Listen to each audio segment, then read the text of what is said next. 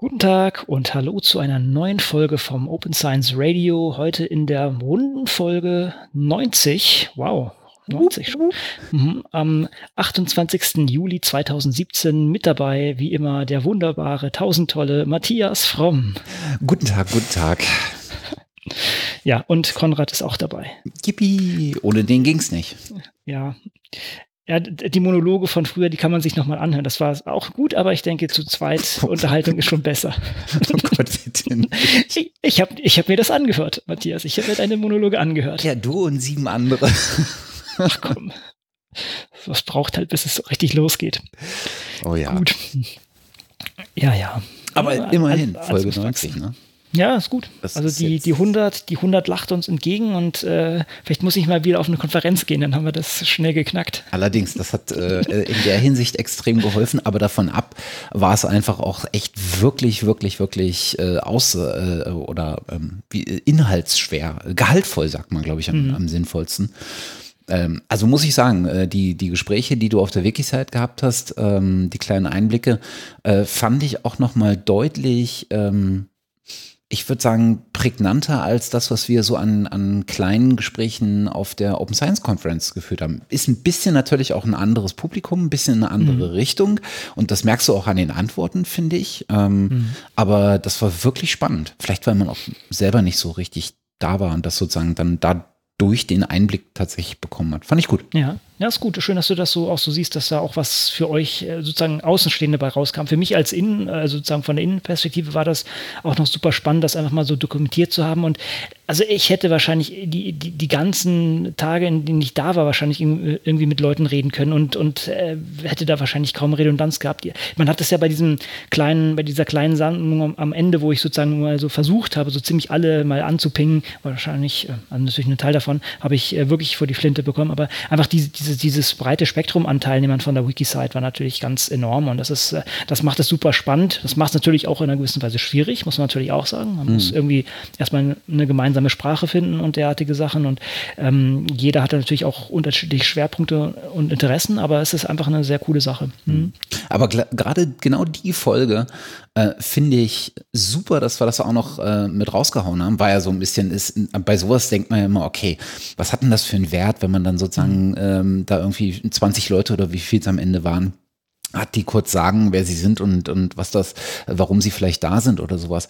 Aber was sich, was das super abbildet, finde ich, ist genau die Bandbreite und vor allen Dingen die Motivation, warum die Leute da hingehen. Mhm. Und da hattest du ja echt total unterschiedliche Leute, ne? Also ja. Leute, die quasi in Projekten schon involviert sind, dann andere, die das Thema interessiert, wiederum andere, die im Prinzip bloß so ganz leichten Berührungspunkt haben und mhm. eigentlich aus einer ganz anderen Ecke kommen, aber das halt irgendwie spannend finden. Ne?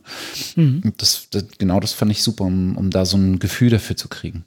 Ja, genau, dass Leute auch sehen, okay, ähm, was, was läuft denn da und wer ist denn da eigentlich? Und, und ja, vielleicht auch sogar Leute, die sagen, ah, okay, ich, da arbeitet jemand auf dem Thema, das finde ich interessant, jetzt, jetzt schaue ich mal nach ähm, und, und äh, suche, suche mir den mal online raus und äh, kontaktiere ihn. Kann ja auch irgendwie jetzt eine Möglichkeit sein. Nur einfach, aber ja. ich, ich fand das auf jeden Fall vom Konzept her ganz nett und das kann man vielleicht bei anderen Sachen auch nochmal versuchen unterzubringen. Ja.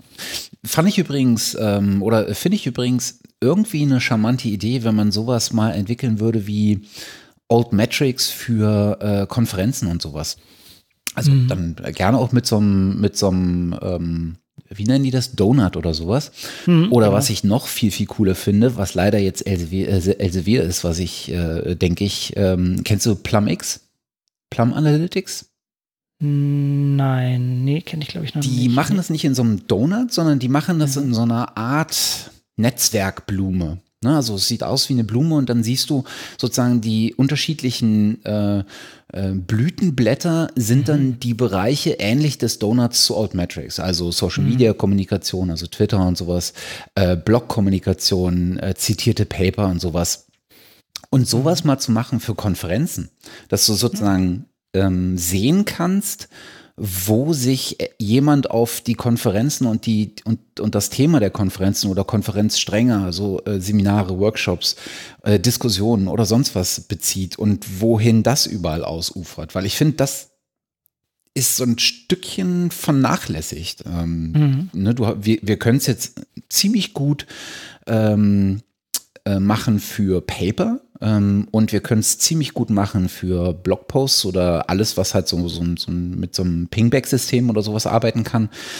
Aber ähm, ich finde, es ist bei weitem noch nicht ähm, klar, wie Konferenzen, was für Konferenzen sozusagen inhaltlich auch nach sich ziehen und im Diskurs mhm. nach sich ziehen. Und eigentlich sind Konferenzen ja genau dafür auch angelegt, ne? den Diskurs voranzubringen, das Thema zu verbreitern. Aber ich finde, es machen sich einfach die Leute viel zu wenig Arbeit analytisch nach so einer Konferenz mal aufzuarbeiten, wohin es eigentlich führt. Und ich finde, mhm. genau das ist eigentlich spannend. Auch im, in solch, in, in dem, unter der Perspektive der Vorbereitung solcher Konferenz im nächsten Jahr. Hm. Auf jeden Fall. Nee, vor allen Dingen auch, auch so Sachen wie äh, Twitter-Hashtags und solche Sachen ja. sind natürlich auch eine super Möglichkeit. Also ich erinnere mich halt, also ich, ich habe es jetzt dieses Jahr leider nicht geschafft, eine, eine Doktorandin, die ich mitbetreue, die ist ähm, zur BOS gefahren, also äh, hatte ich gleich beim letzten Mal, als ich da war, habe ich glaube ich drüber berichtet, ne, BOSC, also mhm. äh, Bioinformatics Open Source Conference ist Open Source, ne, Bioinformatics Open Wofür steht denn das eigentlich? Müssen wir nochmal nachschauen. Ähm, aber da ist auch sehr parallel sehr viel über Twitter, auch die ISMB, was sozusagen die, nicht die Hosting-Konferenz da eigentlich war. Das ist natürlich sehr viel auch da abgebildet und da geht auch ein Großteil der Diskussionen wird auch mit abgebildet und, und kann auch nachvollzogen werden. Das ist eigentlich ganz cool. Und du hast natürlich recht, das müsste natürlich irgendwie auch mh, ja, quantifiziert werden oder, oder zumindest eingebunden werden und äh, so auch als, als Möglichkeit, das, den, den Inhalt auch nach draußen zu strahlen, nach draußen zu tragen. Ja, also es ist halt das schade, dass da noch, noch mhm. wenig passiert, ne? Weil da ist einfach Potenzial, finde ich. Ja, und gerade bei den sagen wir mal, Informatikern zum Beispiel sind die Konferenzen ja eigentlich auch eine sehr wichtigere Fläche, auch um Publikationen äh, an den Mann zu bringen. Ja. Also das ist ja, diese Proceedings sind ja bei denen zum Beispiel eigentlich das wichtigere Publikationsmittel. Ja. Hm, interessant, ja. Ja, also hm, vielleicht springt ja jemand in Lücke oder ist schon jemand dran. Vielleicht macht das auch schon jemand. Bitte einfach mal Möglich. anpingen. Das wäre auf jeden Fall spannend. Vielleicht kann man die existierenden Sachen auch tatsächlich darauf anwenden. Ich muss ehrlich zugeben, ich habe mich über, über die Integration von so Altmetrics und PlumX und wie sie nicht alle heißen, gibt ja unterschiedliche Ansätze da und unterschiedliche Anbieter vor allen Dingen, äh, nicht so im Detail auseinandergesetzt, dass ich jetzt sagen könnte, ob nicht einer von denen tatsächlich auch äh, das so implementiert hat, dass mhm. man das das auch locker für Konferenzen oder ähnliche Themen äh, aufbereiten ja. könnte. Weiß mhm, guter Punkt. Ja. Gut. Ja, dann würde ich sagen, steigen wir gleich ein in unsere große Sammlung an Themen für heute. Wir beginnen wieder mal mit Aktivismus. Und ähm, ja, da hat sich jetzt viel auf rechtlicher Ebene getan. Ob es gut ist, ja. ist eine andere Frage. Willst du es mal vorstellen? Ja, es ist fast so ein bisschen unter dem Aspekt zu sehen, äh, was lange währt, wird ewig gut, aber so richtig gut ist es dann vielleicht doch nicht.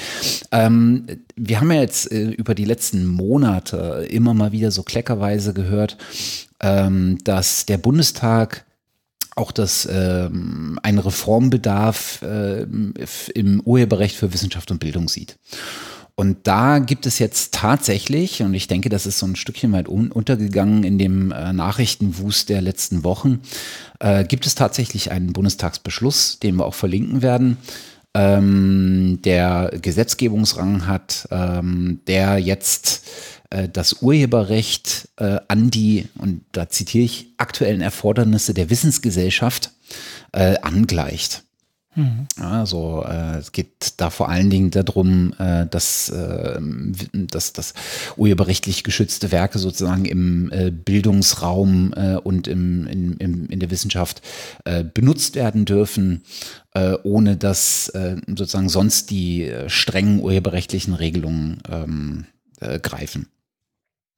Und äh, da gibt es ein wenn jemand keine Lust hat, die Gesetzestexte zu lesen, da gibt es auf iRights Info äh, eine sehr gute Zusammenfassung oder eine sehr eine recht umfangreiche Zusammenfassung zumindest über die ähm, über die konkreten Inhalte äh, von David Pachali. Ähm, ist übrigens ähm, wie sagt man, kurzer Shoutout. Ähm, David ist sozusagen der, der das Thema äh, Open Access, Open Science of IRADS Info äh, vorrangig behandelt und äh, schreibt eigentlich in der Regel äh, immer sehr gute Zusammenfassungen.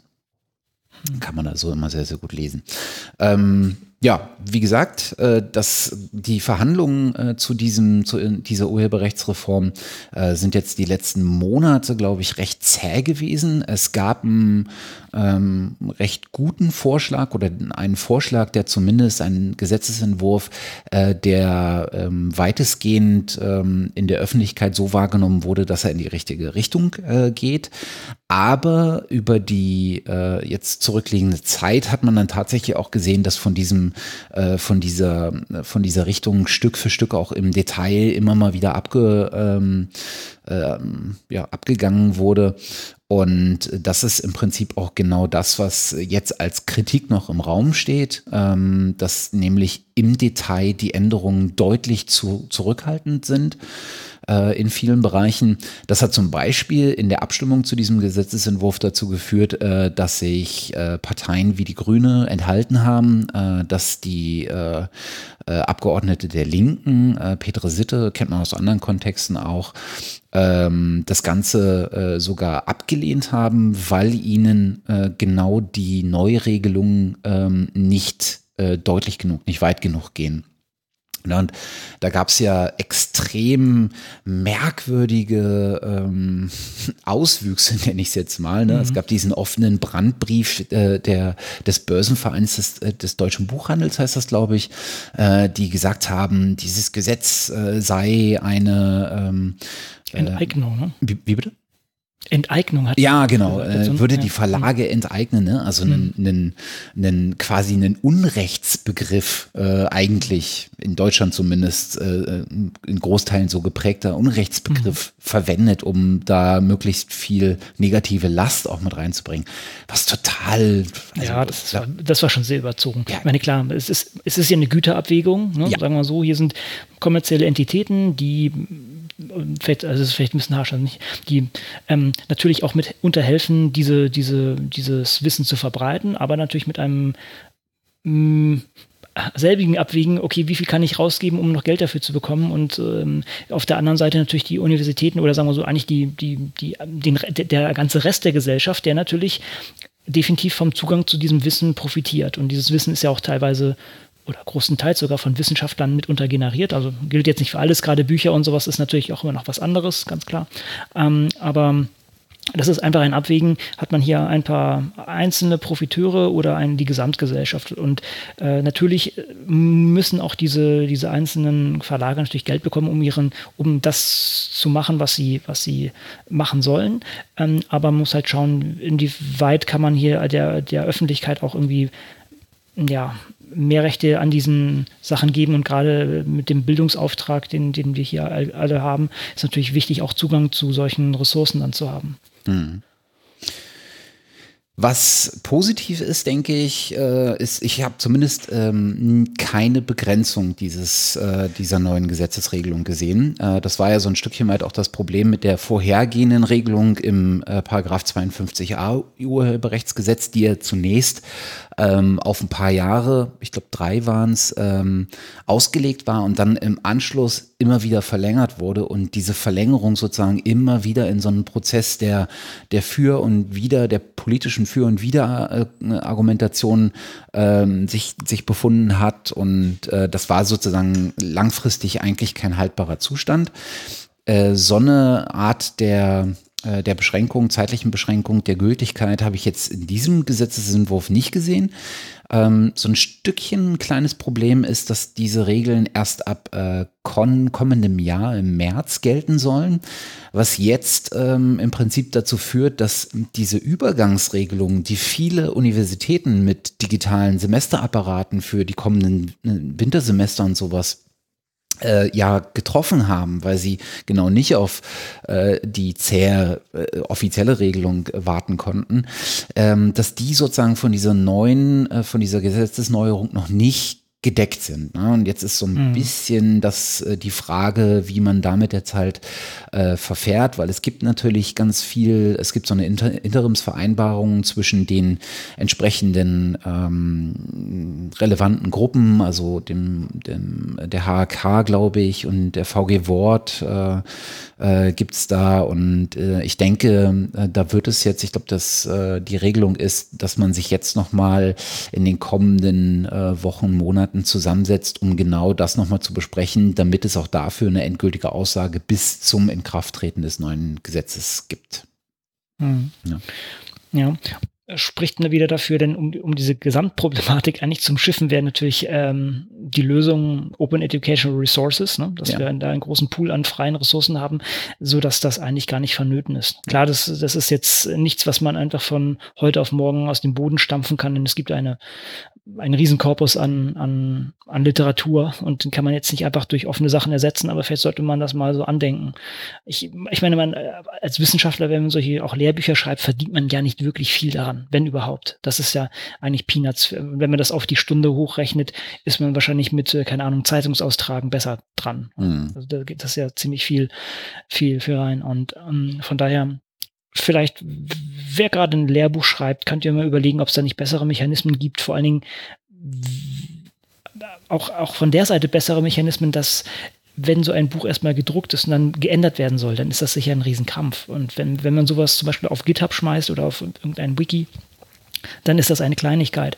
Und rein von, von dem Anspruch her, da auch m, hm, aktuell zu bleiben und, und richtig zu sein, ist das wahrscheinlich eh besser. Naja, ja. gut, das ist ähm, natürlich jetzt jedem selber überlassen und ich kann auch verstehen, wenn, wenn jemand da noch neben der eigenen Arbeit dann noch irgendwie solche Text oder, oder Bücher schreibt, dass das dann entsprechend vielleicht auch irgendwie zu ja, einem monetären Zugewinn führen sollte, aber ich, ich finde es, ich, ich kann es, um uns echt zu sein, nicht nachvollziehen. Hm.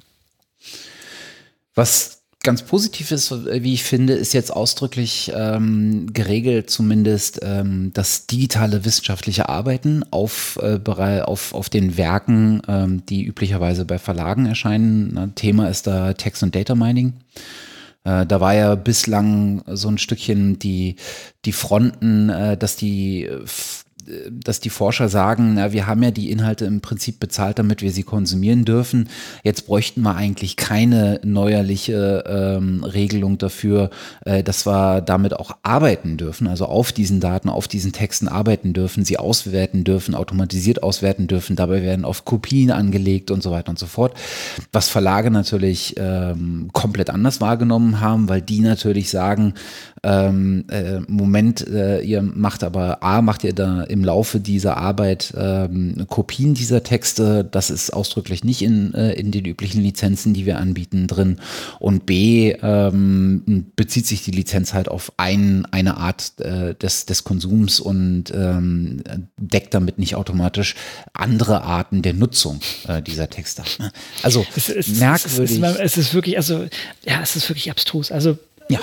Also muss man irgendwie wahrscheinlich reingewachsen sein, aber es ist doch so, als, als würde man sich ein Auto kaufen oder das ist keine Ahnung, oder, oder irgendwie ein, ja, eine Schraube kaufen, die kann ich nur für ein Auto nutzen und nicht für ein Bett oder so. Und das ist, äh, ja. ja. keine Ahnung, irgendwie sehr Ich meine, frag mal nach bei Schraubenherstellern. Äh, ist, ist, das so? Ich befürchte, auch das ist so, ja. Also, ja. Äh, es ist merkwürdig. Interesting. Naja, wir, wir werden sehen, glaube ich, wie sich, ja. wie sich die Regelung jetzt ähm, A durchsetzen lässt, ähm, B, ähm, was, äh, was passiert, wenn sie mal äh, in Kraft ist. Und ähm, dann, wenn, dann wird sich, glaube ich, auch abzeichnen, äh, an welcher Stelle da jetzt die neue Regelung, äh, die, die Reformen ausreichend gewesen sind und an welcher Stelle sie ähm, hätten deutlich forscher sein müssen eigentlich. Mhm. Ja, gut, also noch einiges vor uns. Auch, wir begeben uns jetzt auch wieder so ein bisschen auf das juristische Parkett. Wir sind immer noch im, im großen Abschnitt im Aktivismus, aber können da noch ein bisschen mehr Grundlage für diese ganze Sachen bieten. Es geht wieder um eines unserer Lieblingsthemen, Sci-Hub. Wir erinnern uns, ähm, tja, was ist Sci-Hub? Wenn man gemein ist, könnte man sagen, eine große Piraterie-Plattform für wissenschaftliche Verlage, äh, für wissenschaftliche Publikationen. Wenn man es ähm, netter sagen möchte, eigentlich die einzige Datenquelle, die so ziemlich alles erschlägt, was man an wissenschaftlicher Literatur braucht. Und diese Aussage, die ich gerade gemacht habe, sozusagen ziemlich alles, was es dort draußen gibt, war bisher nicht wirklich belegt. Und es gibt jetzt einen schönen, schönen Artikel dazu, ist bisher nur als Preprint auf, ähm, ja, verfügbar bei, bei PJ Preprints. Aber das zeigt ziemlich deutlich, dass eigentlich ein Großteil der Literatur da draußen wirklich als, ähm, also dort auch abgelegt und abgerufen werden kann. Und das ist schon ein äh, heftiges Statement. Wir wissen, es wird weitreichend genutzt, dafür gab es ja auch schon Untersuchungen und, und ähm, äh, ja, sogar Paper dazu. Und ähm, jetzt ist auch relativ klar, dass das auch ein Großteil der Sachen überhaupt da zur Verfügung ist. Es gibt diesen einerseits diesen ähm, Artikel oder momentan halt das Manuskript auf, als Preprint auf PJ. Es gibt auch dazu, das hat ausreichend Wellen geschlagen, auch ähm, bei, äh, von, von Science ein Interview mit dem ähm, Senior Author, mit dem, ähm, wie heißt der, Himmelstein, das ist der Vorname, habe ich jetzt gerade nicht parat. Ähm, auf jeden Fall, der wurde dort interviewt und ähm, es ist es, es, scheint wohl wirklich so zu sein, als äh, seien 69 Prozent der Artikel, also wissenschaftlichen Artikel dort zu finden. Und um diese Zahl natürlich zu gewinnen, musste man erst einmal wissen, wie viele gibt es überhaupt. Das haben sie über, über, ähm, na, über Crossref gefahren und auch noch ein bisschen rumgetrickst und so. Aber das heißt, sagen wir mal, knapp 70 Prozent der wissenschaftlichen Literatur ist dort zu finden. Und das ist schon enorm. Und die haben auch Plots, wo sie zeigen, wie schnell die Sachen dort entsprechend landen. Und sie sagen auch, dass äh, geschätzt 99 Prozent der Anfragen, also ich gehe mit einer DUI hin und frage, äh, ist, dieses, äh, äh, ist diese Publikation verfügbar und bekomme sie dann. Für 99 Prozent ist das erfolgreich. Und das ist natürlich auch eine sehr große Ausbeute. Man muss auch sagen, dass, die, ähm, dass das natürlich auch ein bisschen abhängt vom, vom Genre, in dem man sich bewegt. Bei den Chemikern zum Beispiel, wo Open Access nicht so weit verbreitet ist, ist das zum Beispiel sehr viel höher. Währenddessen bei äh, Computer Science ist es geringer, weil die aber auch automatisch sehr viel mehr Open Access Artikel schon haben. Hm. Aber es ist eine sehr interessante Studie ähm, und ähm, zeigt doch, dass, dass, dass sich Sci-Hub zu einem enorm wichtigen Tool entwickelt hat und was auch lustig dabei war, dass ähm, die das, was wir schon mal an anderer Seite gesehen haben, diese ganzen, äh, diese ganzen Ver äh, Verklagungen, wie sagt man, Anklagen von, von den ähm, Verlagen, zu denen wir gleich noch kommen werden, die helfen. Ne? Klarer Barbara Streisand-Effekt. Ne? Das heißt, äh, das bringt, das bringt Medienaufmerksamkeit, das bringt mir Leute, die das sehen und dann kennen. Und der Autor geht auch so weit, dass, es, dass, er, dass er auch als wichtiges, ähm, ja, als wichtiges Tool sieht, was, was äh, vielleicht, wir haben es hier in diesem vielleicht etwas überzogen, ähm, dass wir sozusagen einer Post- Post, wie, wie nennen Sie es denn hier nochmal, vermaledeit? Auf jeden Fall, dass es auf jeden Fall relativ wichtig wird, auch als, als Zugangspunkt zu diesen Sachen, dass man sozusagen Post, äh, ähm, jetzt muss ich doch echt mal schauen. Jetzt habe ich es ja angefangen, jetzt muss ich es auch raussuchen. Post. Damit. Okay, ich komme nicht mehr drauf. Aber dass wir damit uns eine neue Ära letztendlich bewegen und diese Journale oder diese, diese Bezahlen für solche Sachen vielleicht damit wirklich auch ein Ende hat. Ja.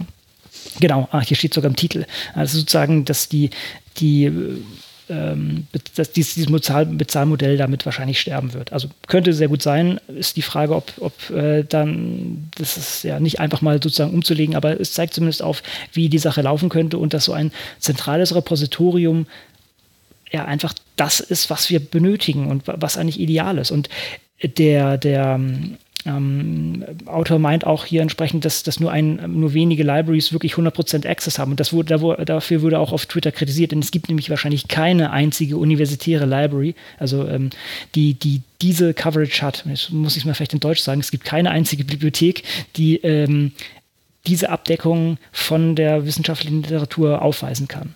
Und das ist einfach ähm, klasse, dass jetzt theoretisch jeder diese Abdeckung haben kann, einfach indem er dazu Sci-Hub geht. Müssen wir es noch irgendwie absichern? Wir finden das natürlich äh, nicht gut, das ist total äh, illegal und man sollte das nicht machen.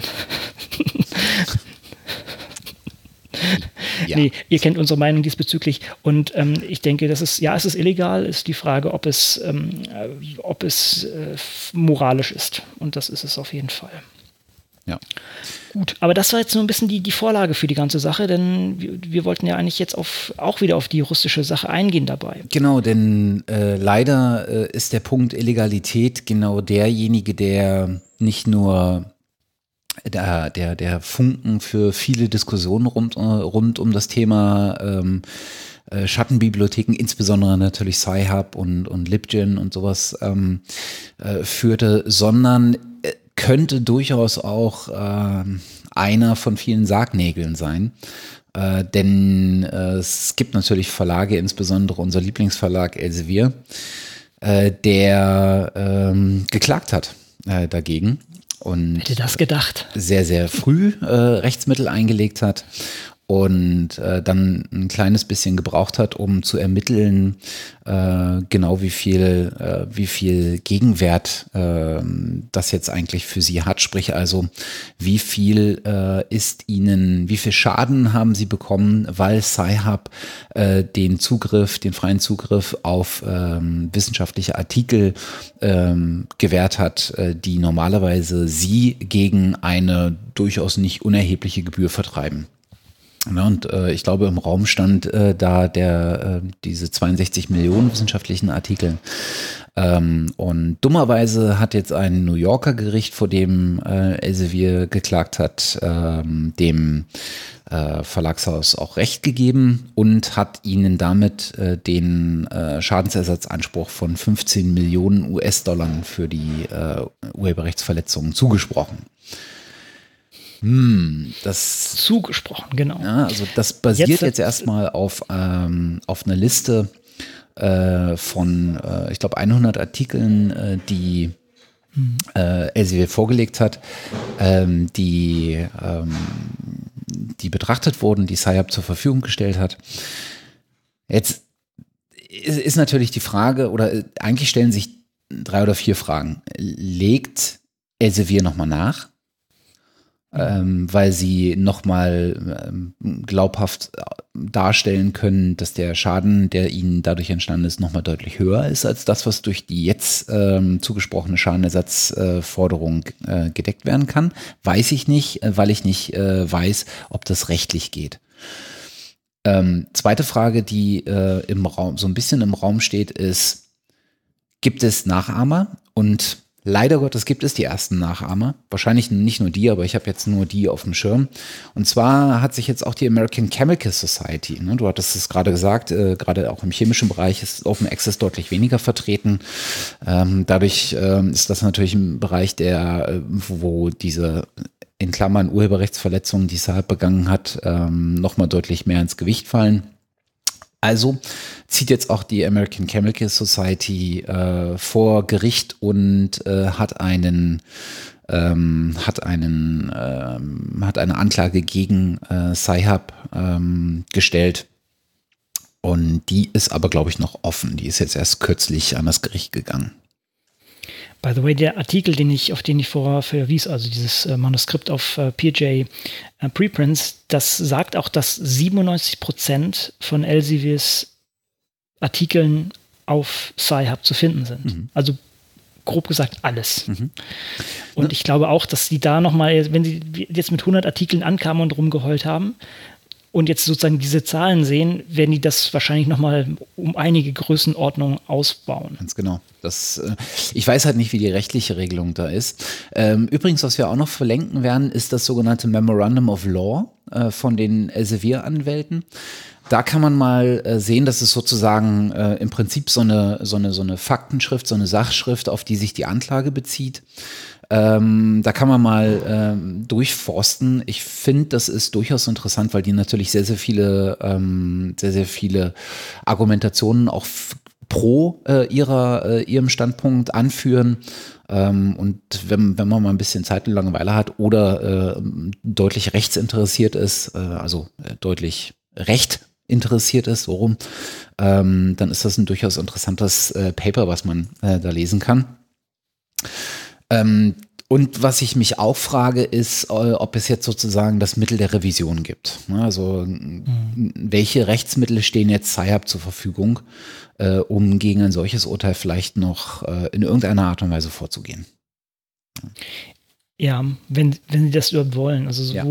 ich, ich denke, die Strategie ist wahrscheinlich eher die einfach, einfach nichts machen. Ja. Das ist ja auch der Vorteil letztendlich, dass ähm, die Alexandra ähm, Elbakayan eigentlich gar nicht da irgendwie belangt werden kann, weil sie sich irgendwo im äh, osteuropäisch, osteuropäisch-russischen Bereich irgendwie aufhält und von daher auch nicht belangt werden kann und das auch sich mit dieser ganzen Sache auch juristisch gar nicht auseinandersetzen möchte, wenn ich das richtig verstanden habe. Ja. Also es ist, äh, sie sieht das einfach und muss man einfach sagen, die, die, sieht das einfach als ihre Mission hier, an das Wissen zu kommen, weil alles andere unmoralisch ist. Ja. Und warum sollte man sich dann auf dieser Ebene damit auseinandersetzen? Sie sieht wahrscheinlich ein, ja, das ist ein Rechtsverstoß, ganz klar. Das muss man gar nicht diskutieren. Das ist illegal, ohne jede Frage. Also die, die Frage ist, die sich mir stellt, ist, äh, gibt es in irgendeiner Art ähm, oder gibt es eine Möglichkeit, ähm, diese Rechtsgüter äh, gegeneinander abzuwägen? Ne? Also äh, Moral und vielleicht das, was man an, an, an Gutem tun könnte, wenn man all dieses Wissen auch äh, zur Verfügung, frei zur Verfügung stellen äh, würde, versus ähm, dem, dem äh, finanziellen Anspruch, den ein Unternehmen äh, vorträgt. Ne? Also ist Matthias, das glaubst du nicht wirklich, oder? Ich weiß es nicht. Ich meine, es das, gibt ja internationale so, Gerichtshöfe. Ne? Und ja, aber das, aber, aber so, nee, das glaube ich, also das, das ich auch nicht. Ich, also, das ist, das, das, da, da würde ich auch sagen, das wäre super schön, aber äh, nee, da glaube ich, da sind wir weit, weit, weit, ja. weit, weit, weit entfernt, dass sowas gemacht werden würde, dass sie sagen, äh, äh, ja, die, es, ist, es ist hier menschlich, es ist von äh, der Öffentlichkeit bezahlt und jeder sollte Zugang haben und es würde der Menschheit allgemein sehr helfen. Aber ähm, äh, und, und die paar Verlage kriegen, brauchen das Geld nicht so in der Art, das glaube ich nicht. Das ist, das ist äh, sehr utopisch ich glaube nicht, dass da irgendwie auch nur in diese Richtung gegangen, äh, bewegt werden kann. Ja, wahrscheinlich nicht. Ich meine, du hattest ja gerade gesagt, dass irgendwie, äh, was waren es, 97 Prozent hm, der Sachen genau. von Elsevier ähm, sozusagen über Sci-Hub äh, zugänglich sind. Das kann man ja auch wieder in zwei Lesarten lesen. Ne? Das eine ist, ähm, tja, das ist irgendwie das, das ist sozusagen der, der Körper dieses Verlages, der da ähm, auf eine Art und Weise zugänglich gemacht wird, die zumindest nicht den natürlichen Interessen dieses Unternehmens äh, äh, entgegenkommen. Mhm. Ähm, andererseits kann man aber auch sagen, hey, das ist etwas, wenn dieses Unternehmen jetzt mal zur Einsicht kommen würde mhm. und das Ganze auch frei zugänglich machen würde, dann hätten wir hier einen unfassbar großen äh, Schritt getan hin zum äh, zum, zum Offenlegen eines sehr, sehr großen Anteils äh, des Wissens, der in den letzten Dekaden ähm, aus der Wissenschaft generiert wurde. Hm. Und ich, man muss doch das irgendwie drehen können, dass dieses Unternehmen mal, mal zur Besinnung kommt und dann halt vielleicht selber einen Vorschlag äh, mal macht, wie man das handhaben könnte. Ja? Ich befürchte, dass, also zwei Punkte dazu.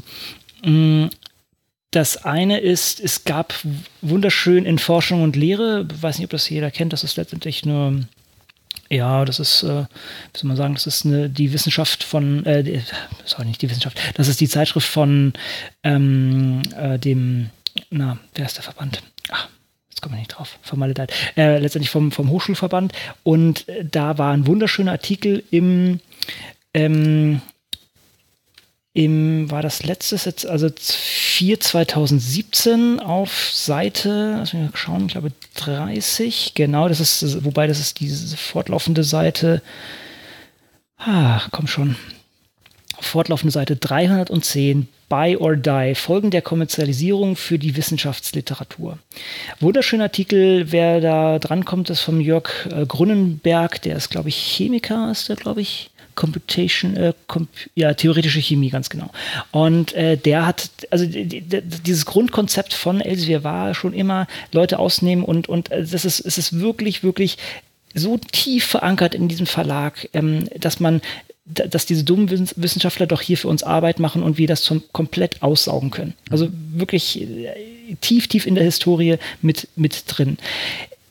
Verlinken Von daher ist nämlich frei zugänglich. Der ist der ah, ist der, ah super, okay, denn da ich da das, ich habe den hier noch in, in, in, in Hardcopy gelesen, sehr gut. Das habe ich gar nicht, das habe ich gar nicht gesehen, super, sehr schön.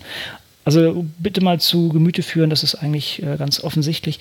Und mh, mm, auf der anderen Seite habe ich das auch schon mal gehört und jetzt bin ich gerade überlegen, wo, dass Elsevier mittlerweile und auch andere Verlage letztendlich auch äh, mit einer Zeit nach diesem Artikel äh, Goldrausch letztendlich ähm, überlegen, was man da machen kann. Und dann sind es halt so Sachen wie ähm, Evaluation, wie Datenbanken und solche Sachen. Das ist ein gewisses Problem. Ja. Jetzt versuchen die sich sozusagen äh, in den Markt von Datenbanken reinzupacken mit wahrscheinlich ähnlichen mh, Ansätzen, diese Sachen dann offen zu halten. Und da, da muss natürlich auch wieder Paroli bieten. Also das heißt, ja, das kann sein, dass die hier von diesem ursprünglichen mh, Medium-Journale vielleicht weggehen, aber dieses Prinzip leider auf andere Sachen anwenden, was dann die Sache nicht besser macht. Mhm. Ja, gut, wir sehen, die haben nur ein bisschen Open Access jetzt aufgenommen, weil alle das wollen, aber ernsthaft betreiben machen sie es nicht. Und natürlich, du hast natürlich recht, wenn wir bei denen den Switch machen könnten oder die diesen Switch machen könnten, dann wäre das hervorragend, aber auf der anderen Seite, wir hatten es auch schon so häufig diskutiert, brauchen wir diese Verlage überhaupt? Was, was bringen sie uns und äh, gibt es da nicht bessere Möglichkeiten? Eben, also ich meine, das, das, das, ich, ich finde, das schließt sich gar nicht so sehr aus. Und es gibt ja tatsächlich äh, auch äh, seitens dieser drei, drei großen Verlage, ne, der, der, der drei größten Verlagsgruppen eher, zu denen mhm. Elsevier ja auf jeden Fall zählt, die denken ja auch äh, in, seit längerem darüber nach, wie sie sozusagen diesen, diesen immer stetig lauter werdenden Stimmen, äh, die nach freiem Zugang äh, auch verlangen, entgegenkommen können. Und es gibt ja auch Überlegungen seitens der Open Scholar Initiative, ähm, wie man sowas im Zweifel ähm, vielleicht angehen könnte. Äh, da gibt's so iTunes äh, Store-Modelle, ähm, ne, dass man Artikel für einen relativ äh, übersichtlichen Preis äh, direkt kaufen kann, ohne großartige Subscriptions oder ähnliches äh, abzuschließen. Ähm, da verlinken wir nochmal einen, ähm, noch einen Gruppeneintrag in, in der Open Scholarship Initiative äh, Mailing-Gruppe. Äh, ähm, was ich mich frage ist, sehe ich das zu altruistisch oder sehe ich das zu, zu engstirnig, zu naiv, dass ich, wenn ich sage, okay, lass uns zusammengehen, lass uns zur UNO gehen, zur EU und sagen, so, wir haben jetzt hier einen unfassbar großen ähm, großen Sack an äh, wissenschaftlichen Papern, einen, die das geballte Wissen der letzten 25, 30, 35 Jahre ausmachen. Äh, setzt doch einfach eine, eine, eine Stiftung auf, äh, entlohnt uns daraus einmalig äh, und das, das Ganze ist per se frei, äh, frei zugänglich. Klar wird es dann wieder mhm. um, um den Wert dieser Sachen mhm. gehen und ähm, ja, man wird bluten müssen, aber die Frage ist,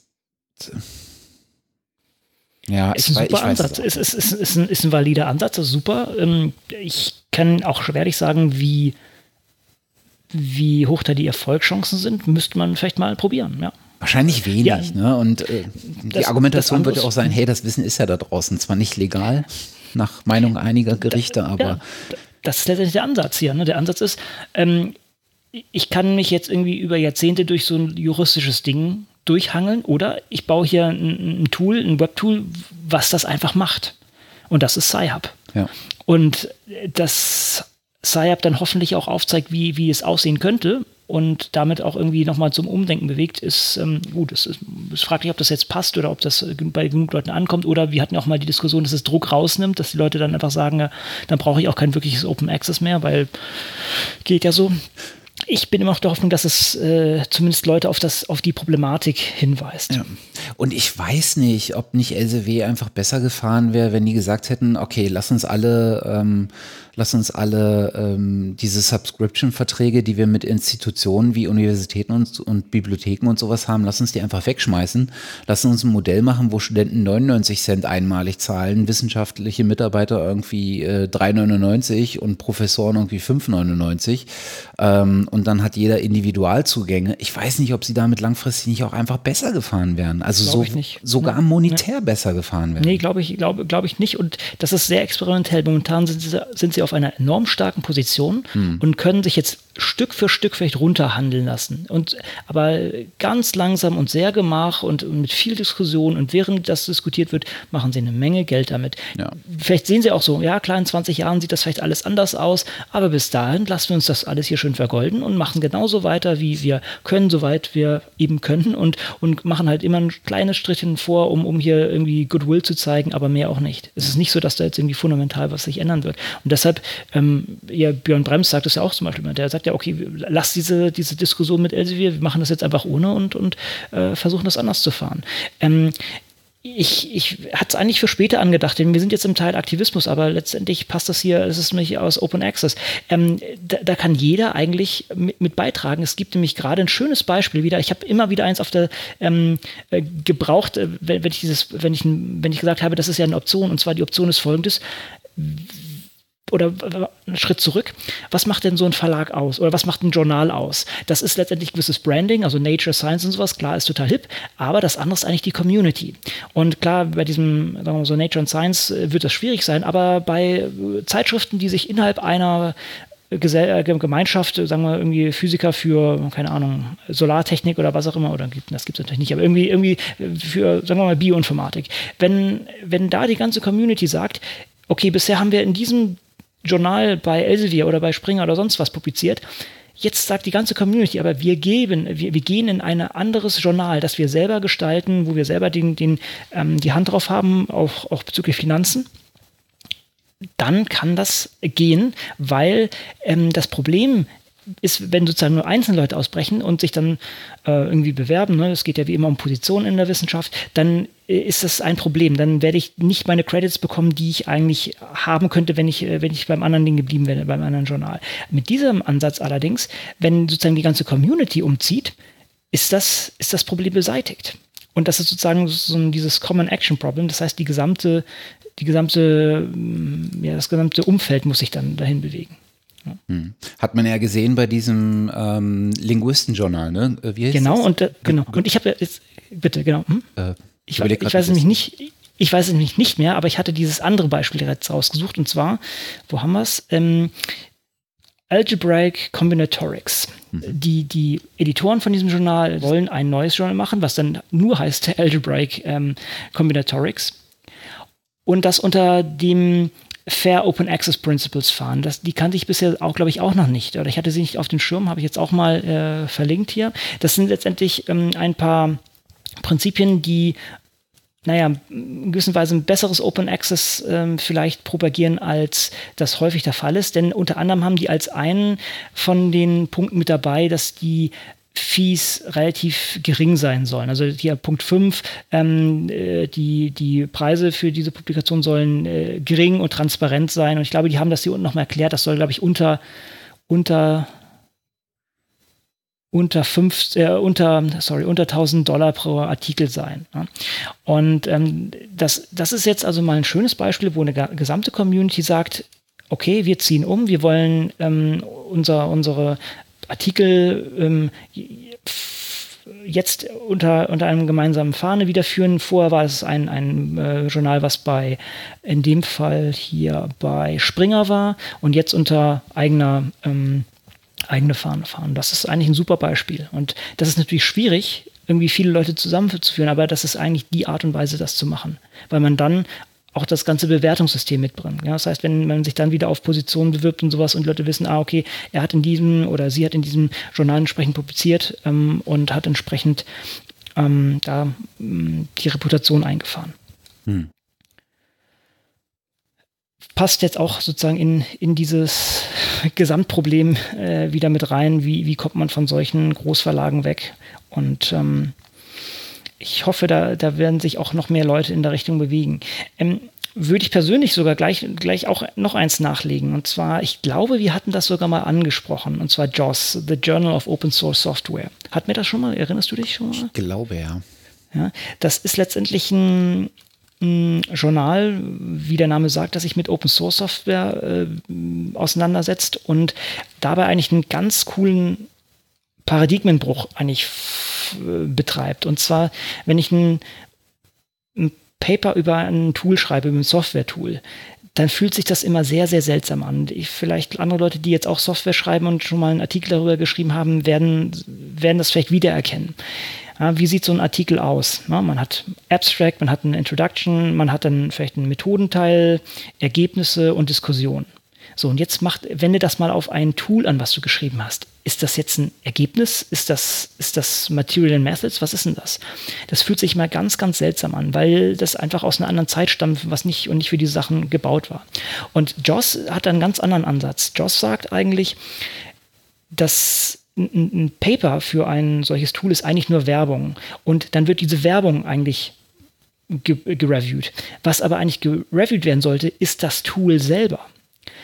Und dafür haben sie so ein, so ein, paar Checkboxes sozusagen, okay, Source Code ist da, ähm, Dokumentation ist da, und das ist nämlich das Wichtige, wie soll das Ding dokumentiert werden, nicht in Form eines Papers, sondern als Teil der Dokumentation dieses Tools.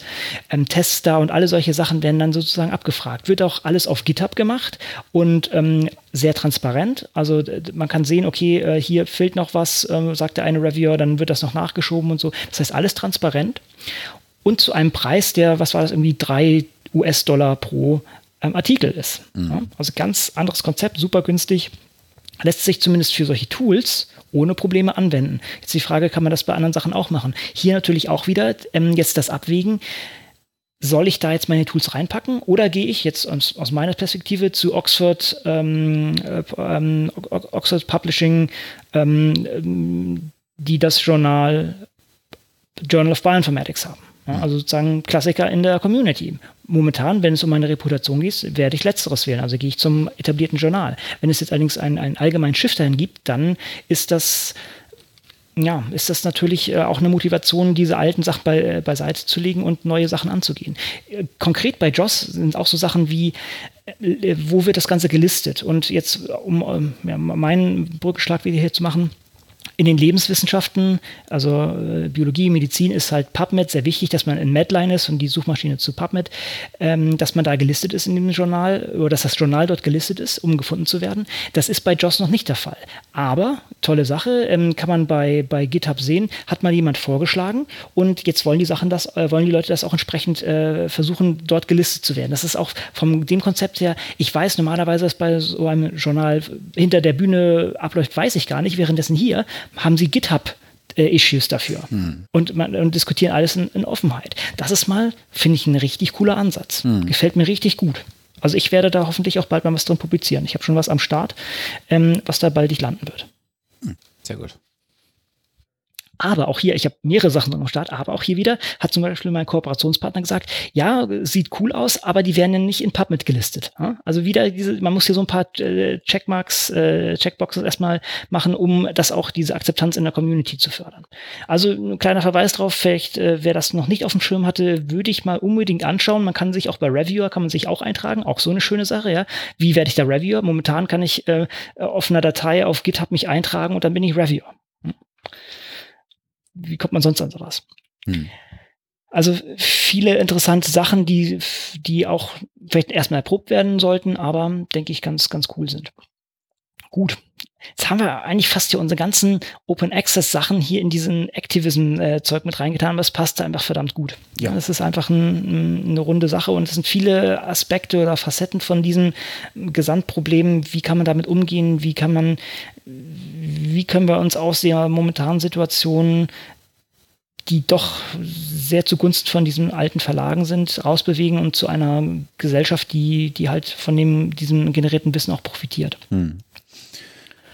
Ein, ein Aspekt, äh, wie man zumindest ähm, das Ganze angehen kann, ist ja ähm, der zivile Ungehorsam. Im Prinzip genau. was das, was, äh, was die Elena gemacht hat. Ähm, ein anderer, ähm, ein anderer Ansatz ist der institutionelle Ungehorsam, würde ich mhm, fast genau.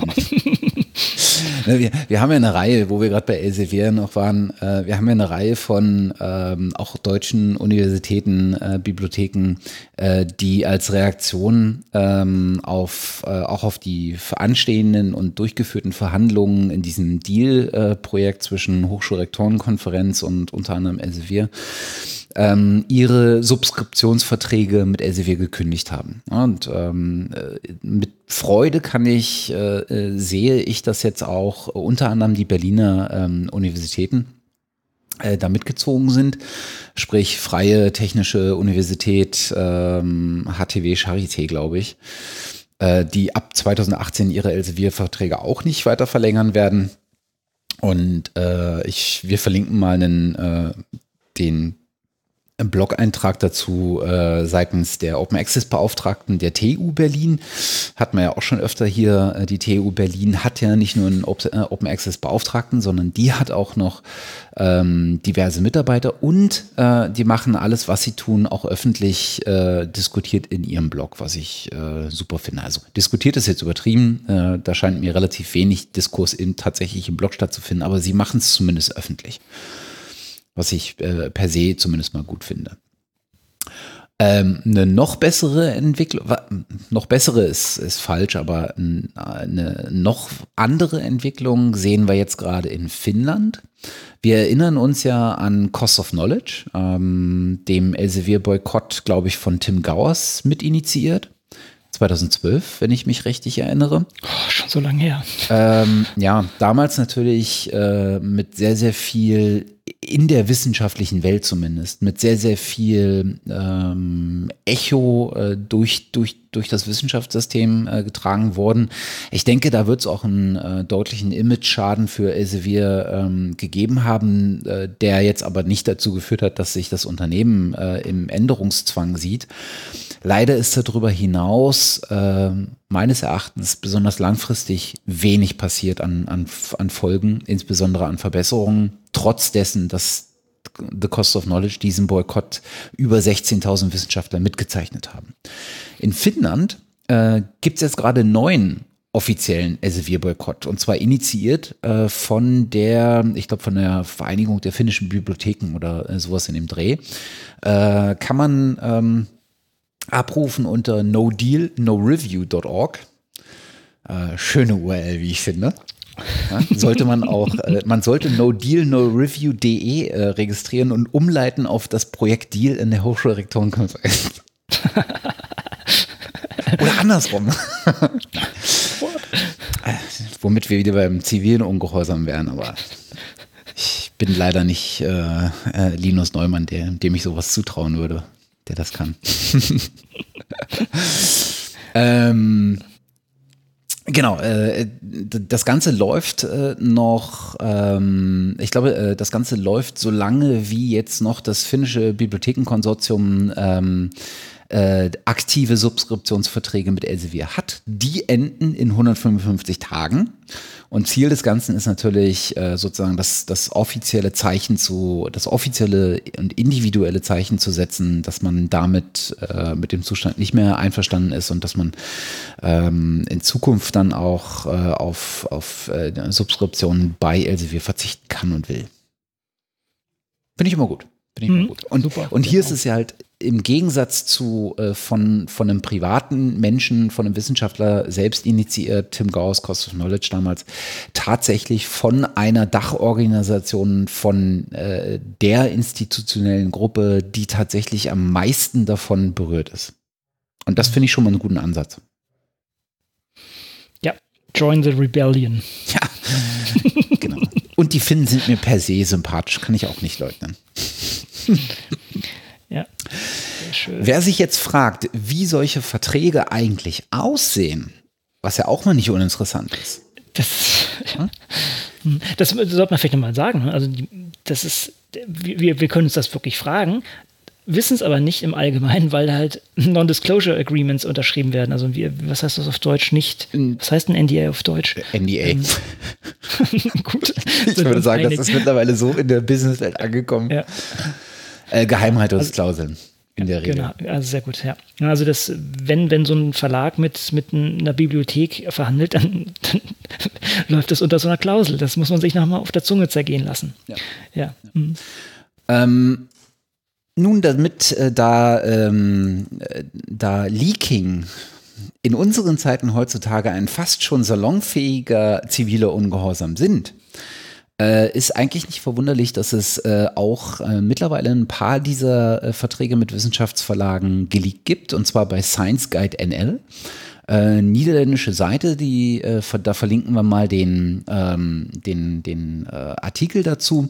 Und in diesem Artikel findet man einen Link zu Google Drive. Und in diesem Google Drive äh, finden sich eine ganze Reihe von ähm, Verträgen ähm, der großen Verlage, äh, De Gruyter, Wiley, Taylor Francis, Sage, ähm, ähm, und, und so weiter, äh, mit ähm, den niederländischen Institutionen. Da kann man mhm. mal reingucken. Finde ich gut. Und, und sich informieren, ja, ja, genau. Und wir wollen das ja nicht motivieren, aber falls irgendjemand anderes ähm, auch sowas hat, dann könnte es ja sein, dass es auch noch da landet. Ja. Also ich würde das schon motivieren.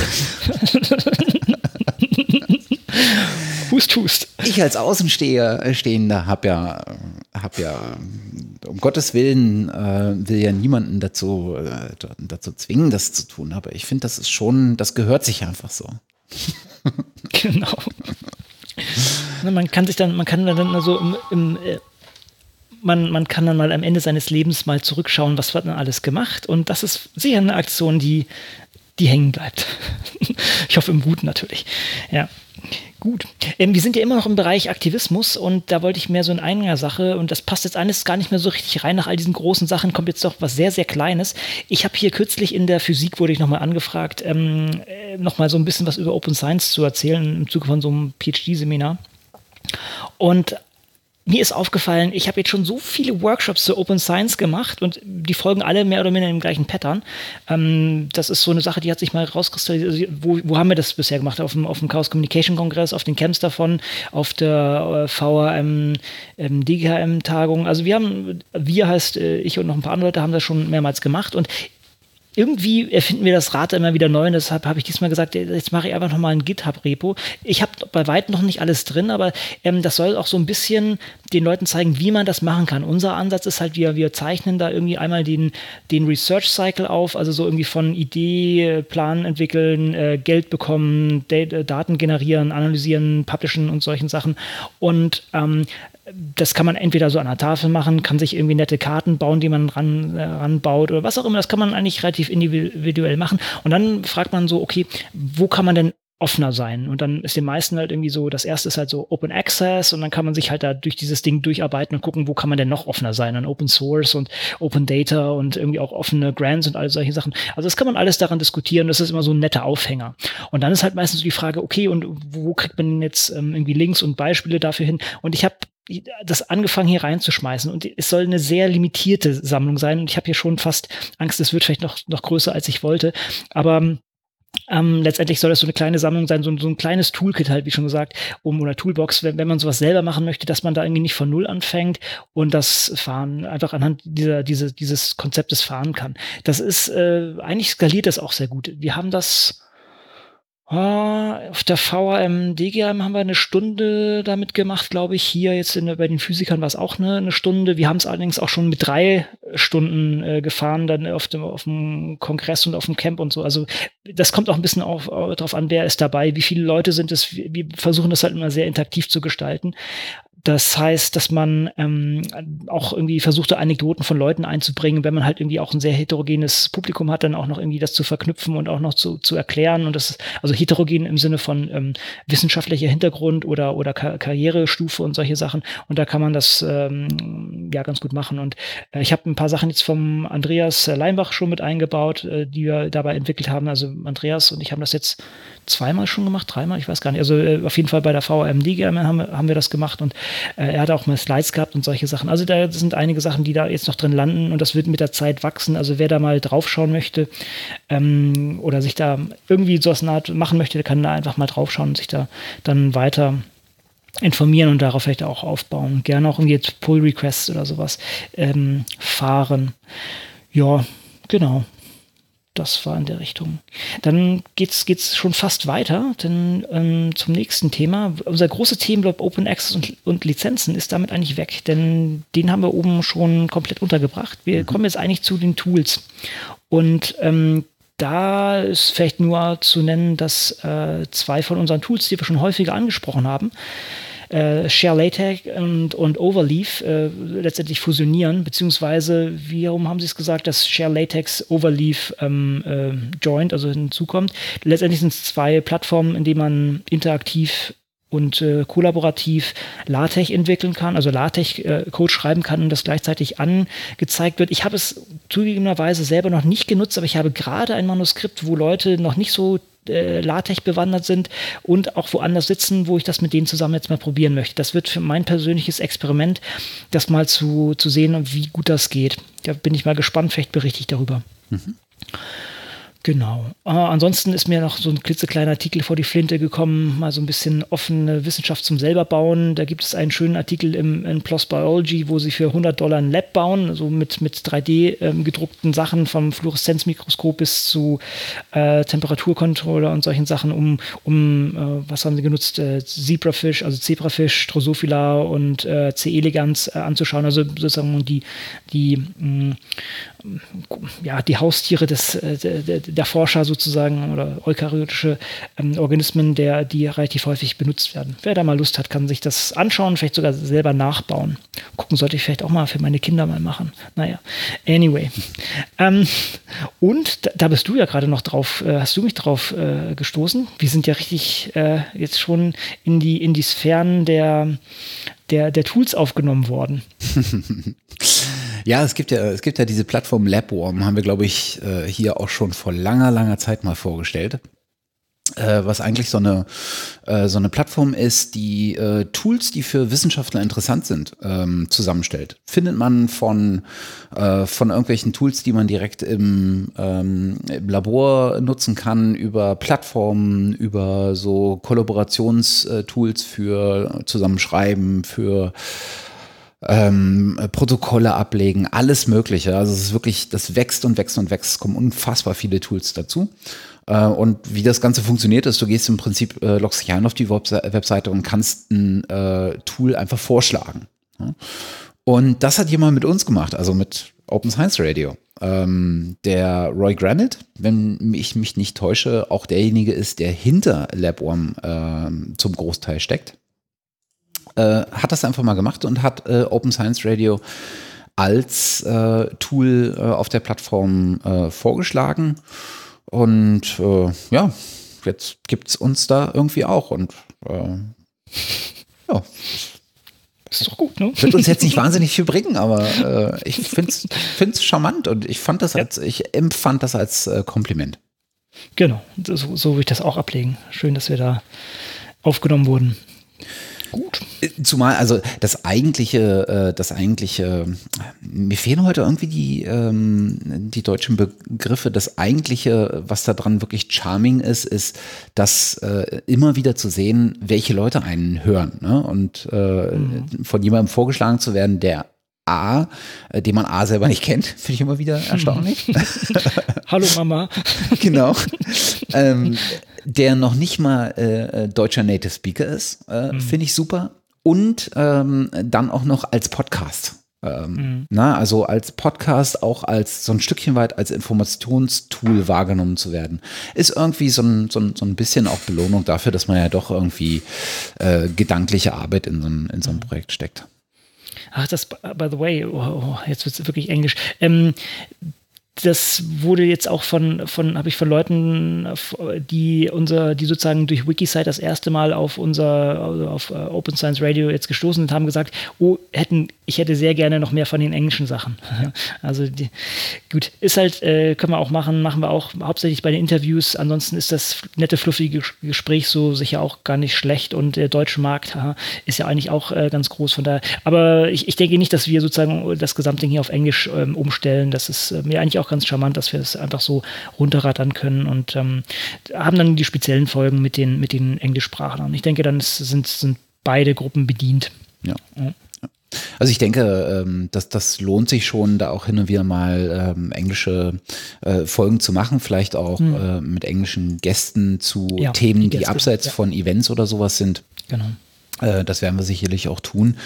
Ähm, es gibt tatsächlich jetzt mittlerweile, ich hatte letztens mal wieder so einen Rundumschlag äh, versucht zu machen, eine ganze Menge an Podcasts, die so entstanden sind ähm, über die Zeit, die auch ähm, deutlich präsenter jetzt sind ähm, und dafür aber schon länger existieren, ähm, die sich so ähnlichen Themen wie wir widmen. Da ist ganz, ganz viel äh, dabei an Podcasts, die so das alltägliche Leben äh, des, äh, mhm. also das alltägliche wissenschaftliche Leben äh, von, von Wissenschaftlern ähm, betrachten und äh, dann immer wieder in dieselben Themen laufen wie wir. Ne? Wo bekomme ich äh, meine, meine, meine ähm, Funding, meine Fundingmittel, meine Förderungs, äh, meine Förderung her? Äh, wo äh, veröffentliche ich meine Ergebnisse? Mache ich es Open Access? Äh, Mache ich es irgendwie partizipativ, äh, mein Projekt? Äh, starte ich ein, äh, ein Citizen Science Projekt? Ähm, und da gibt es eine ganze Menge. Und ähm, es gibt unter anderem einen Podcast, ähm, der kürzlich erst gestartet ist, ähm, der so ein Stückchen weit, ich glaube, die Idee kam schon deutlich vorher, aber der so ein Stückchen weit befeuert wurde vom letzten ähm, Mozilla Sprint. Wie heißt es? Mhm. Ich, ja, Mozilla Science Sprint, ne? Oder genau, Mozilla Global mhm. Science Sprint oder sowas, genau. Mhm.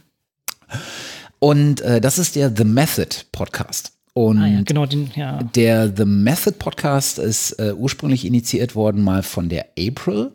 Äh, die ist dann lange nicht dazu gekommen, ähm, was zu veröffentlichen, weil sie, wie wir alle, einfach links und rechts noch eine ganze Menge anderes Zeug zu tun hat.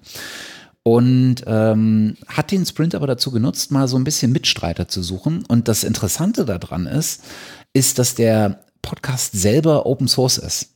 Sprich, mhm. du kannst äh, dich über GitHub an, am Inhalt des Podcasts beteiligen und zwar nicht irgendwie durch Themenvorschläge oder äh, Themen hoch, runter, sonst wie werten, äh, bewerten, sondern tatsächlich durch Beiträge, die du einsendest. Ne? Nimm, nimm was auf, äh, send's ein und ähm, wenn es passt, ähm, wird das Ganze in einer Episode mit äh, aufgenommen. Und ich denke, wenn ich das richtig verstanden habe, gibt es für jede kommende Episode ein Thema, äh, zu dem man dann äh, Einsendungen sammelt. Und es gab jetzt ähm, noch nicht so besonders viele. Ich glaube, sie sind jetzt bei der zweiten oder dritten Episode. In der ersten gab es so eine ganze Reihe von Vorstellungen äh, von Leuten, die das interessant fanden und warum sie es interessant fanden und was ihr eigener Zugang zu Open Science ist äh, und Open Source ist. Ähm, und ähm, jetzt gab es ähm, der, die letzte Folge war, glaube ich, ein bisschen themenspezifischer ähm, unter dem unter der Perspektive, warum oder was bedeutet uns eigentlich Wissenschaft? Ne? Also was ist sozusagen der der der Kernpunkt, der uns immer wieder an den Punkt bringt, äh, Mühe ähm, reinzustecken, Arbeit zu investieren, vielleicht auch in Grenzen zu laufen, in in äh, Enttäuschungen zu laufen, ähm, aber trotzdem unseren Ball bleiben lässt. Und ich finde das zumindest einen echt interessanten Ansatz. Ich bin hm. mir noch nicht sicher, ob das Ergebnis, was am Ende rauskommt, wirklich was für mich ist, dauerhaft. Hm. Ich fand das jetzt interessant, die, diese ersten beiden äh, Folgen mal zu hören. Ähm, ich glaube, für mich ist das eher ein Thema, für mich ist das zu unspezifisch. Ähm, mhm. Weil die Themen natürlich sehr groß sind. Ja? Und ich habe halt gerne so, so auf dem Detail reitende Diskussionen. das, das mag ich ganz gerne. Und ich finde den, den, die, den, die Machart, den Ansatz aber super. Ähm, man muss halt mal gucken, wie sich, das, wie sich das trägt. Klar hat man dann so die üblichen Probleme mit unterschiedlicher Audioqualität. Da müsste man im Prinzip eigentlich noch ein bisschen was dran, dran machen. Vielleicht müsste man eine Infrastruktur äh, bereitstellen, die alle nutzen können. Ne? Ist egal, ob du ein tolles Mikro oder ein schlechtes Mikro oder einen tollen Raum oder einen schlechten Raum zu Hause hast, hier ist eine Telefonnummer, ruf da an, bei der wissen wir, wie die Qualität, die ankommt, ist und können entsprechend äh, im Nachgang ein bisschen Audio-Editing machen, äh, sodass bei allen die Qualität gleichsam gut oder schlecht oder mittelmäßig ist. Ne, so mhm. hast du halt diese extremen Qualitätsschwankungen, die mich stören, weil ich mich dadurch nicht aufs Gespräch konzentrieren kann. Aber das ist so, so kleine Details und hm. grundsätzlich finde ich das super, das mal auszuprobieren. Ja, ich, ich denke, das muss ich mal einrütteln und mal gucken, welche Richtung sich das entwickelt. Ich habe auch, ich habe eins gehört und ich muss ganz ehrlich sagen, ich konnte mich jetzt gar nicht mehr an den Inhalt ausreichend erinnern. Ähm, also es ist jetzt noch nicht so fest hängen geblieben, aber ich denke, äh, eben dieser Ansatz ist, hat zumindest Potenzial und das sollte man einfach mal beobachten. Ja. ja. Hm. Und dann gab es letztens so eine Erwähnung äh, auf, ähm, auf Twitter, wo so ein paar Leute äh, akademische Podcasts in Anführungsstrichen empfohlen haben, bei dem wir auch ähm, äh, genannt waren als einzige unter sonst ausschließlich aus den äh, Staaten, glaube ich, kommenden Podcast. Aber in dieser Reihe waren halt auch eine ganze Menge äh, von so diesen äh, diesem Format zwei Wissenschaftlerinnen oder Wissenschaftler setzen sich hin und sprechen über ihre Schwierigkeiten im PhD-Verfahren oder ihre alltäglichen Schwierigkeiten. ja, aber ist, ist auch wichtig, ist auch wichtig. Ja, ne? Also total. Ist, ist ne? Weil das ist die Metadiskussion, die auf dem akademischen ja. Level nicht geführt wird. Ja, richtig. Jein. Und das ist genau ein Punkt, das kann ich auch jedem empfehlen. Ich habe es ja mal erwähnt, wir haben ja, das hat ja Aiden hat das ja angefangen, Aiden Butt, wir hatten ja unser, unseren Podcast mit, mit ihm, ähm, ich weiß gar nicht welche Episoden, aber 28, können wir gleich noch so super. Ähm, und ähm, da, der hat ja dieses Hub entwickelt, also Heidelberg Unconference, äh, Unseminars in Bioinformatics. Und wir haben das Konzept ja übernommen und andere auch. Wir haben es hier in Würzburg übernommen, äh, also WUPSIP, äh, Würzburg Unseminars in Bioinformatics and Systems Biology, also kurz WUPSIP. und ähm, bei der Themenfindung sind wir auch ganz häufig, also gerade gestern hatten wir wieder eins und, und das, das geht auch sehr häufig so in die Probleme von uns. Ja? Also gerade wir als Bioinformatiker müssen halt kommunizieren, wir müssen, ähm, müssen uns in einem wissenschaftlichen System zurechtfinden, wo wir auch teilweise gar nicht so den, den das Ansehen haben, ja, dass es Leute sagen, ja, das sind mehr so die Leute, die Service machen und so, und das, auch diese Sachen werden diskutiert und das kann man sich auch in, auch in seiner kleinen Community zusammenbauen und sollte man auch mal angehen. Also die, manchmal sitzt man auf Problemen und denkt sich, oh, ich bin der Einzige, aber es ist äh, vielleicht gar nicht schlecht, das auch äh, gemeinschaftlich zu organisieren, so vielleicht auch wieder so als therapeutisches Gespräch, aber dann auch mit, mit klaren Handlungsempfehlungen oder Handlungsmöglichkeiten als Gruppe. Von daher kann ich das auch empfehlen. Podcast super, dann kann man es noch weiter raustragen, aber vielleicht auch, wenn man das jetzt noch nicht so ganz publik machen möchte, dann zumindest im geschlossenen Kreise oder im größeren Kreise da diskutieren und, und sich da austauschen. Mhm. Auch über, gerade über diese Metathemen auch mitunter. Ja. Gut, dann kommen wir einfach noch zu unserem letzten Teil. Der geht über Peer Review und Metrics und da haben wir auch ein paar Sachen gesammelt. Da kam wieder einiges zusammen. Hm. Eigentlich wollten wir tatsächlich ähm, so ein bisschen den Fokus schon in dieser Episode äh, auf, auf Peer Review legen. Ist ja so ein Thema, was so über die letzten Episoden immer mal wieder hochkam. Ähm, haben wir noch mal ein bisschen verschoben, ähm, weil ich glaube, das ist ein Thema, was sich lohnen würde, eigentlich ähm, noch mal sehr spezifischer zu betrachten, also noch mal sehr genauer zu betrachten, wo es herkommt, ähm, was was sozusagen der Modus ist, äh, in dem wir uns derzeit befinden und natürlich die spannende Frage eigentlich, wo es hingehen kann. Mhm. Äh, vielleicht kriegen wir da auch noch mal äh, jemanden dazu, der da deutlich tiefer drin steht, als, äh, als, als wir das tun, insbesondere als ich das tue. Ähm, schauen wir mal. Nichtsdestotrotz gab es eine Reihe von ähm, Veröffentlichungen tatsächlich, ähm, die zum einen spannend sind und zum anderen ähm, auch durchaus spannend als Vorbereitung für eine äh, tiefergehende Peer-Review-Folge ähm, dienen können, äh, die wir hier zumindest nicht unerwähnt lassen wollten. Das erste ist ähm, ein Paper, was äh, Tony Ross Hellauer jetzt äh, veröffentlicht hat, ich glaube bei Faculty 1000 Research, hm. wenn ich mich nicht täusche. Ähm, Tony hatten wir schon öfter erwähnt, insbesondere zu dem Thema Open Peer Review in den letzten paar Folgen. Der hat nämlich bei im Open Air Blog ähm, eine kleine Blogpost-Reihe äh, zum Thema Open Peer Review geschrieben, insbesondere besonders tiefgehend äh, bezüglich der Definitionen von Open Peer Review. Ne? Was sind sozusagen die Komponenten, ähm, äh, die man Open Peer Review ähm, zuteilen könnte, wenn man sich die unterschiedlichen Definitionen dafür anschaut? Und ich denke, das ist so ein, so ein Stückchen weit auch die, das Skelett, äh, um das er das, äh, das Paper geschrieben hat, ähm, was jetzt veröffentlicht ist. Ich glaube, das ist auch noch in der Begutachtungsphase. Ich glaube auch, ich muss gerade mal schauen. Ich glaube, da, da waren noch nicht alle Häkchen gesetzt, genau. Also, wie du selber sagst, es befindet sich ja auf äh, Faculty 1000 Research ähm, als Item und Faculty 1000 Research ist letztendlich ist eine Post-Publication ähm, Peer-Review-Plattform. Das heißt, man postet das, äh, den Artikel hin, wird natürlich einmal kurz vom Editor angeschaut und dann wird, ähm, werden die Reviewer eingeladen und dann wird sozusagen in, in oder live sozusagen das ganze Ding mh, hm, kommentiert oder, oder gereviewt und dann kriegt man hier so, so Häkchen und momentan sehe ich hier ein Häkchen und noch drei Fragezeichen. Und wenn ich das hier richtig sehe, sind das auch die drei, äh, sind auch die drei ähm, Reviewer hier entsprechend genannt. Also das ist, äh, ist man kann das hier relativ äh, fein granuliert ähm, auflösen, wie offen hätte man es gerne. Und der eine hat es anscheinend schon gemacht, der, der Richard Walker, der hat schon ein, äh, sozusagen seinen sein, ähm, Report abgegeben und die anderen, glaube ich, noch nicht. Äh, doch, Oder es haben alle Referees schon den Report abgegeben, allerdings mit ähm, ah, äh, genau, Reservations. Approved with genau, Reservations genau. ist dieses Fragezeichen. Oh ja, in der Tat, in der Tat. Ah, ja, gut. Mhm. Also im das Prinzip heißt, sagen drei von vier, ähm, ja, äh, würden wir auf jeden Fall annehmen. Es gibt noch so ein paar Kleinigkeiten, die eventuell damit reinfließen sollten. Genau, mhm, richtig. Wer das Tool nicht kennt, ich kann es mir nicht vorstellen, dass es jemanden gibt, der Faculty 1000 Research nicht kennt. Aber das ist, das ist so, so ein Stückchen weit, wie, wie man sich den Prozess offen vorstellt. Ne? Also der, das, das Paper ist offen, der Artikel ist offen, man sieht, welche Referees, äh, ähm, wie viel und welche Referees ähm, eingeladen wurden, äh, um das zu begutachten. Und was man vor allen Dingen auch sieht, ist äh, die Begutachtungsreports.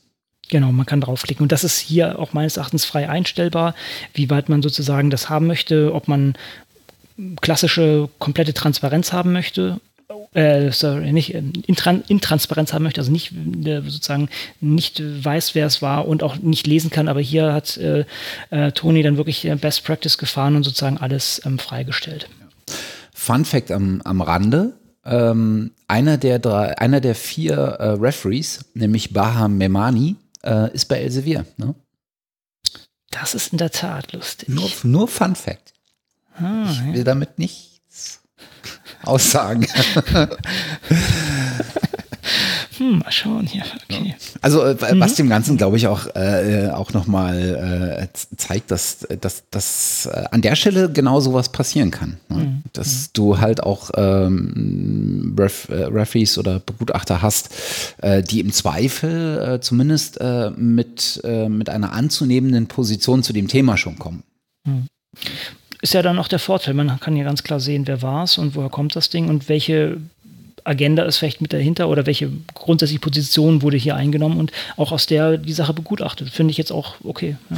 Ist auf der anderen Seite auch nicht verwunderlich, dass jemand von Elsevier vor, äh, vorbei äh, dabei ist, äh, weil wir ja äh, insbesondere gesehen haben, äh, dass Elsevier in den letzten Monaten ja auch sehr verstärkt sich mit dem Thema ähm, Peer Review, Open Peer Review beschäftigt hat und ja auch so ein Stückchen weit, wie er diese Lachnummer äh, gebracht hat, mit, dass sie sich das Verfahren irgendwie schützen lassen wollten. Patentieren lassen wollen, ja. Hm, ja. So. Nun gut. Ah. Ähm, wir bleiben einfach mal auf Faculty 1000 Research, mhm. denn äh, es gibt einen zweiten Artikel, der da ähm, äh, veröffentlicht wurde, äh, der Fun Fact am Rande, auf Overleaf geschrieben wurde, kollaborativ. Äh, und zwar von uns ähm, teils sehr gut bekannten äh, Personen, äh, unter anderem dabei äh, John Tennant, den wir hier öfter erwähnt hatten, Jonathan Dugan, äh, den du im Interview schon hattest. Genau. Äh, Daniel Mietchen, den wir hier oft erwähnen, Bastian Gresshake, den wir hier oft erwähnen, den ich schon im Interview hatte, Tony Ross Hellauer, Cameron Nalon, äh, und eine unfassbar große Anzahl weiterer ähm, äh, Autoren, also jetzt, jetzt nicht unfassbar groß, aber das sind schon das so 20 schon Leute, oder? Mhm. Mhm. Ähm, die sich mal aus verschiedenen interdisziplinären Perspektiven angeschaut haben, wo Peer Review äh, eigentlich herkommt äh, und welche Innovationen da stattfinden und wohin es führen kann das ist ein wirklich umfangreicher äh, Artikel, der übrigens auch noch gar nicht im Peer Review ist, ähm, mhm. der sozusagen in dem, in dem Status ist, genau. ähm, awaiting Peer Review. Ähm, genau. das, das also heißt, er, er ja? ist es, aber es kam noch nicht zurück sozusagen. Okay, ich dachte, awaiting mhm. Peer Review wäre, dass auch noch nicht feststeht, wer die Reviewer sind. Ähm, muss ich sagen, muss ich passen. Weiß ich nicht, äh, wie, wie hier die, Start, äh, die, die, verschiedenen Statusmeldungen sein können. Vielleicht hast du da auch recht, ja. Hm, will ich gar nicht ausschließen. Hm? Hm. Ähm, ist aber trotzdem schon ziemlich gut besucht. Ähm, hm. ne, 2000, über 2300 Views ähm, ist, glaube ich, schon gar nicht so verkehrt. Ähm, der ist wirklich sehr, sehr umfangreich. Was ich super finde, ist genau dieser interdisziplinäre Ansatz. Ja, weil tatsächlich ist die, ist die Historie von, von Peer-Review-Verfahren in unterschiedlichen wissenschaftlichen äh, Kontexten äh, hat sich auch unterschiedlich entwickelt. Äh, zum einen unterschiedlich schnell, zum anderen äh, aber auch methodisch unterschiedlich. Und das finde ich super, dass das hier äh, mit, aufge, äh, mit aufgenommen wurde.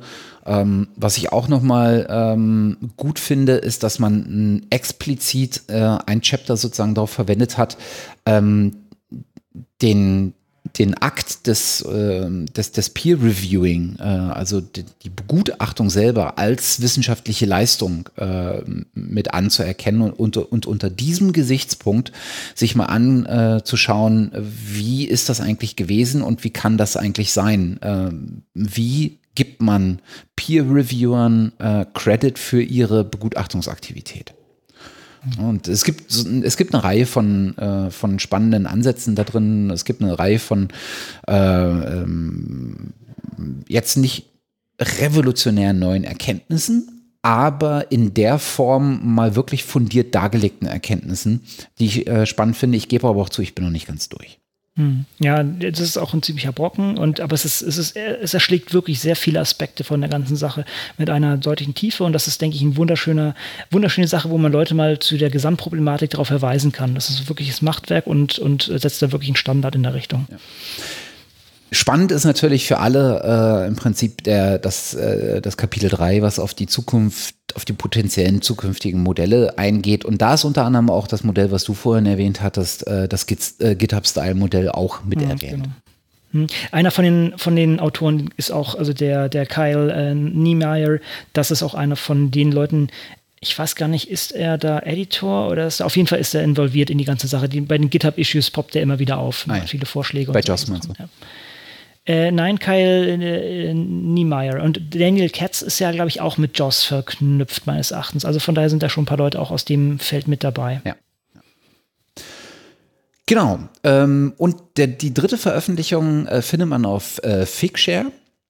Es gab ja äh, dieses Jahr wiederum die Spot On, äh, oder letztes Jahr, glaube ich, war es, äh, be bezieht sich dieser Report drauf, die Spot On äh, in London ähm, die sich ja äh, um, um ja, technische, soziale, äh, organisatorische Aspekte im, im Wissenschaftsbetrieb äh, kümmert. Ist jetzt mal so, so ein bisschen mhm. flach zu sagen. Und dazu gibt es äh, hier einen äh, Bericht, denn ein Teil ähm, äh, des, des äh, Themenfeldes auf der Spot an äh, war unter anderem äh, Peer Review. Und ähm, jetzt haben zwei Autoren, nämlich Rachel Burley und Elizabeth Moylan, mal einen Report geschrieben zum Thema, ähm, wie Peer Review eigentlich im Jahr 2030 aussehen könnte.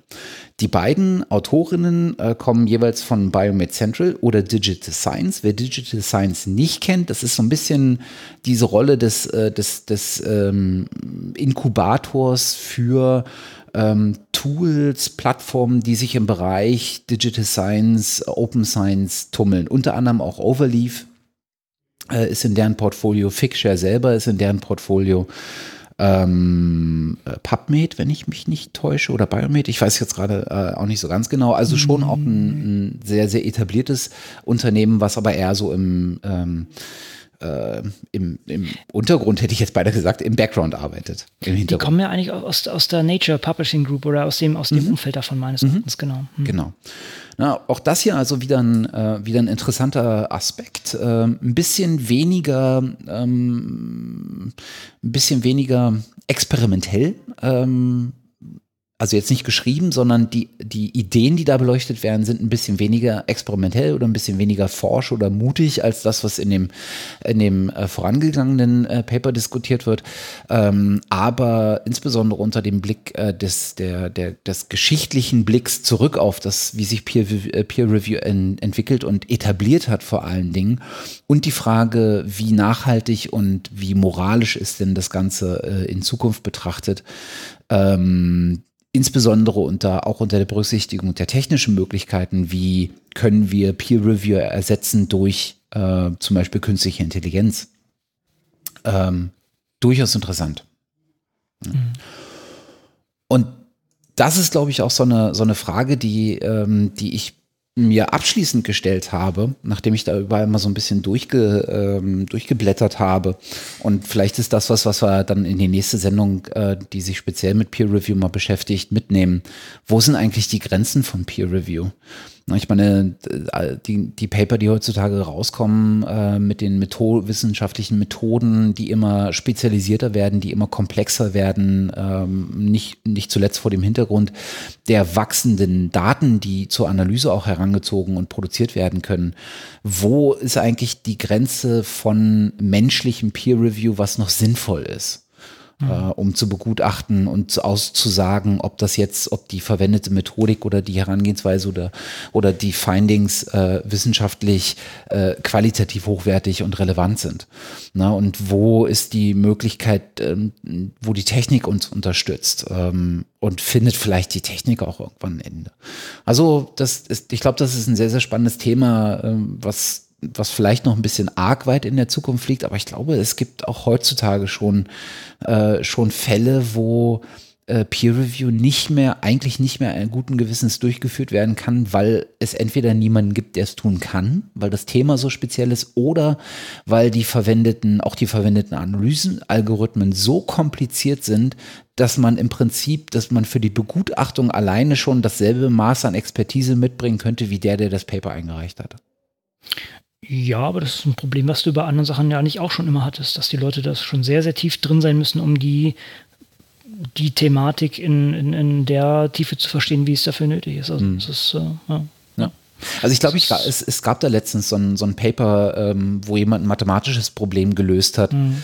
äh, mit der Verteilung von, von Volumen in, in Räumen oder irgendwie sowas. Also, ich, ich habe es nicht mehr genau auf dem Schirm, was ähm, seit, was im Prinzip eins der großen mathematischen Probleme löst, ähm, mhm. was aber äh, extrem schwierig im Peer-Review-Verfahren ist, weil es niemanden gibt, der das Ganze mal sehen kann. Ja. Und im Prinzip ist ja. aus der, aus der, wenn ich es richtig auf dem Schirm habe, aus der Begutachtung, aus dem Begutachtungsansatz ähm, dieses Papers im Peer-Review-Verfahren sind neue Dinge sozusagen entwickelt worden, damit das überhaupt möglich ist. Ja, ist halt dieses Konzept sozusagen, ich sitze in meiner Klausel und entwickle was, ist halt vielleicht auch teilweise überholt und ja. muss halt auch zusammen gemacht werden. Und dann, wenn du da sozusagen die drei Menschen auf der Welt zusammenbringst, die das bearbeiten, dann gibt es einfach nicht Nummer vier, die das noch peer reviewen kann. Ja. Also klar, das ist, aber es ist interessant. Aber das, ist, das sind auch so Details, da können wir uns dann gerne nochmal drauf stürzen. Das klingt sehr interessant. Genau. Mhm. Ja, ich denke, wir sind für heute, wenn du nichts mehr hast, wahrscheinlich so gut wie am Ende. Genau, das war da auch eine runde Sache, denke ich mal wieder. Ja, wir wissen, ihr habt wieder lange gewartet, aber ihr kennt ja unsere Probleme und wir können einfach sagen, ähm, einfach auf den RSS-Feed oder was auch immer schauen. Es kommt sicher bald mal wieder was rein. Ja, das hoffen hm? wir. Genau. genau. Gut, dann herzlichen Dank fürs Zuhören und sicher bis baldig wieder. Macht's genau. Gut. Bis dann. Tschüss. Tschüss.